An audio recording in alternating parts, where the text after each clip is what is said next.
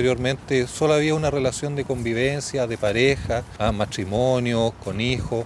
Ahora se amplió este espectro a los otros temas de relación de pololeo, relaciones sentimentales, donde las mujeres pueden denunciar agresiones en un principio es lo que esperamos que eh, la PDI está dispuesta a aceptar todas las denuncias junto con la Fiscalía Carabineros. Estos hechos de agresiones físicas, psicológicas, sexuales contra la mujer.